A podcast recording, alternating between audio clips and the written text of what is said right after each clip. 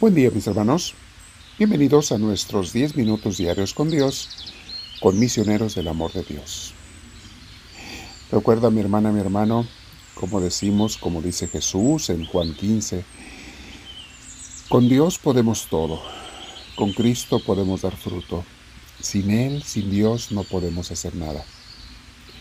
Y es bueno, mis hermanos, que estemos recordando esto periódicamente, porque siempre hay la tentación de hacer todo por mi cuenta, de llevar la vida bajo mi control, con mis fuerzas, con mis capacidades, con mis recursos. Y mis hermanos, sin Dios no soy nada. Repítetelo esto a ti mismo, a ti misma por tu propio bien espiritual y por tu propia sabiduría que Dios te ofrece. Nos sentamos, mi hermana, mi hermano, en un lugar tranquilo, Vamos a respirar profundo y si alguno de nosotros hemos fallado en algo, vamos a pedir perdón a Dios en el corazón y entregarle todo pecado, toda maldad, todo orgullo, todo lo que hayamos hecho, se lo entregamos a Cristo para pidiéndole perdón para que Él lo purifique, para que Él lo lave, para que Él nos limpie. Y habiéndole pedido perdón, le decimos, Espíritu de Dios, gracias por perdonarme, mi Señor. Mi Espíritu Santo, entra en mí, te lo pido. Te necesito. Me haces falta, Señor. Sin ti, mi Dios, yo no puedo hacer nada. Y lo quiero reconocer y recordar muy seguido, mi Dios. Sin ti ni puedo ni quiero hacer nada. Gracias Espíritu Santo por iluminarme, que esta reflexión, aprendizaje y oración sean totalmente inspirados por ti. Lléname de ti, Espíritu Divino. Bendito seas. Amén. Mi hermana, mi hermano, vamos a meditar hoy en un tema que se llama Si eres su hijo o su hija, sé confianzudo con Dios. En algunos lugares de México usamos la palabra confianzudo, alguien que otros usan, eh, usamos el modismo de ser concha, o sea, alguien que se arrima sin pena, sin vergüenza, pide algo. Es curioso, pero a muchas personas les resulta difícil pensar que Dios quiere que nos le acerquemos así con toda la confianza del mundo. Algunos lo ven hasta como una ofensa a Dios. Claro que no, no es eso lo que Cristo nos enseña. Dios quiere que nos acerquemos con confianza a los que somos sus hijos, hasta el grado de enfadarlo. Al menos son las palabras de Cristo. Si tú lees la parábola de Jesús en San Lucas 11, 5 y siguientes, vas a darte cuenta que dice, eh, es como aquel hombre que le fue a pedir unos panes a su vecino en medio de la noche y el vecino no les quería dar los panes y le estuvo insistiendo porque tenía visita y tenía que darles de comer, en fin, se para enfadado el vecino y le da los panes más que por amor para que ya no lo siga enfadando. Y Jesús lo usa como comparación de cómo le tenemos que pedir al Padre Celestial. Suena chistoso, suena atrevido, suena un poco ofensivo, suena falto de respeto. Y sin embargo, mientras lo hagamos con sumo respeto, podemos pedirle a Dios lo que queramos cuando queramos. Es lo que Dios quiere que hagamos con Él. Estas palabras tan bellas de Jesús, mis hermanos, son para los hijos de Dios, de que nos arrimemos con confianza.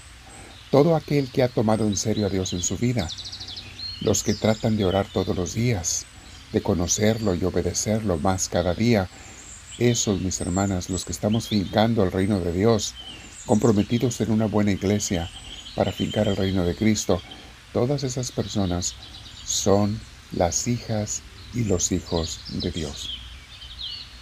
Y recuerda una cosa, un padre no se ofende porque su hija o su hijo se le arrima con confianza a pedirle cosas. Incluso cosas que a veces el papá no le puede dar o sabe que no le convienen, no se las dará por eso, pero le alegra como quiera la confianza de la hija, del hijo, que se arrima a pedirle algo. Y como meditaremos en la misa del domingo, Dios no te ama por lo que tú merezcas. No te ama porque seas santo, no te ama porque seas perfecto y no tengas defectos. Claro que no te ama por eso, te ama con todo y eso. Por una razón muy simple, porque es tu Padre. Pero el Padre perfecto, el Padre sin errores, el Padre que ama totalmente. Algunos le llaman a Dios Madre, está perfecto, como le quieras llamar, Padre, Madre, porque es inmensamente más que eso. Pero son amores que podemos comparar un poco el de un buen papá o una buena mamá. Y Dios no necesita de tu santidad para amarte. Dios te ama independientemente de tus debilidades y pecados. Es precisamente por eso que te quiere liberar de las cadenas del pecado. El que te ame con tus pecados no significa que ama a tus pecados. No, te quiere liberar de ellos. El que una madre ame a su hijo con sus raspaduras y cortaduras no significa que ame las raspaduras y cortaduras del niño. No, lo ama con todo y eso, pero le quiere curar, le quiere sanar lo más pronto posible. Mis hermanos, tenemos que cambiar nuestra forma de ver a Dios. No es alguien que nos está juzgando, que nos está recriminando. Es alguien que está con los brazos abiertos perpetuamente. Hebreos, la carta a los Hebreos le llama a Jesús, es la que desarrolla mejor este tema de Jesús como el sumo sacerdote. Un sacerdote, mis hermanos, es una persona, como dice Hebreos, un hombre escogido de entre los hombres para ofrecer sacrificios a Dios por sus pecados y los del pueblo. O sea, es un instrumento que Dios ha puesto para traer salvación al pueblo. Eso es un sacerdote. Pero hay uno que es el sumo sacerdote el sacerdote de los sacerdotes, aquel al que nosotros los que somos padres sacerdotes no somos más que sus servidores, somos sus sirvientes, somos sus ayudantes, somos sus representantes para traer esas gracias que Cristo nos ganó a su pueblo, traerlas a ellos. Y vean cómo dice Hebreos 4:16. Acerquémonos pues con confianza al trono de nuestro Dios, lleno de amor, para que tenga misericordia de nosotros y en su bondad nos ayude en la hora de la necesidad. Acerquémonos con confianza, no dice con temor, con miedo, con desconfianza, no. Acerquémonos con confianza al trono de nuestro Dios, lleno de amor no con poquito amor, no con mucho amor, sino lleno de amor. Y una vez que te acercas, ¿qué va a hacer el Padre Celestial? Pues va a tener misericordia de ti y de mí. Y en su bondad nos va a ayudar a la hora que necesitemos algo. Ahora, la palabra de Dios nos dice este, este versículo en secuencia a cuando nos explica que Jesús es el sumo sacerdote. Porque la única razón por la que, la que el Padre Celestial nos escucha y nos pone atención es porque su Hijo, Jesucristo, nuestro sumo sacerdote, nos ha conectado con Él, nos ha alcanzado la salvación, nos ha alcanzado el perdón de los pecados. Por eso cuando nos arrepentimos somos perdonados. Mi hermana, mi hermano, este es un mensaje de mucha esperanza, de mucha alegría, de mucha confianza en Dios. Y yo te invito a que oremos con este mensaje el día de hoy. Dale un tiempo al Señor. ¿Me puedo arrimar, Señor, con toda la confianza del mundo a ti? ¿Puedo ser confianzudo, confianzuda contigo? Ya me lo dices tú que sí, Señor.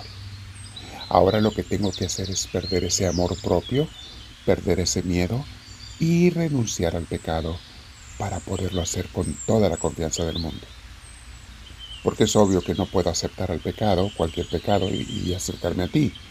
Pero si renuncio y con tu perdón y tu ayuda, podré arrimarme con total confianza a ti, Padre Celestial. Y yo quiero renunciar a todo pecado, de pensamiento, de sentimiento, de palabra, de acción, de omisión. A todo pecado quiero renunciar con tu gracia bendita. Háblame, Señor, que tu siervo te escuche.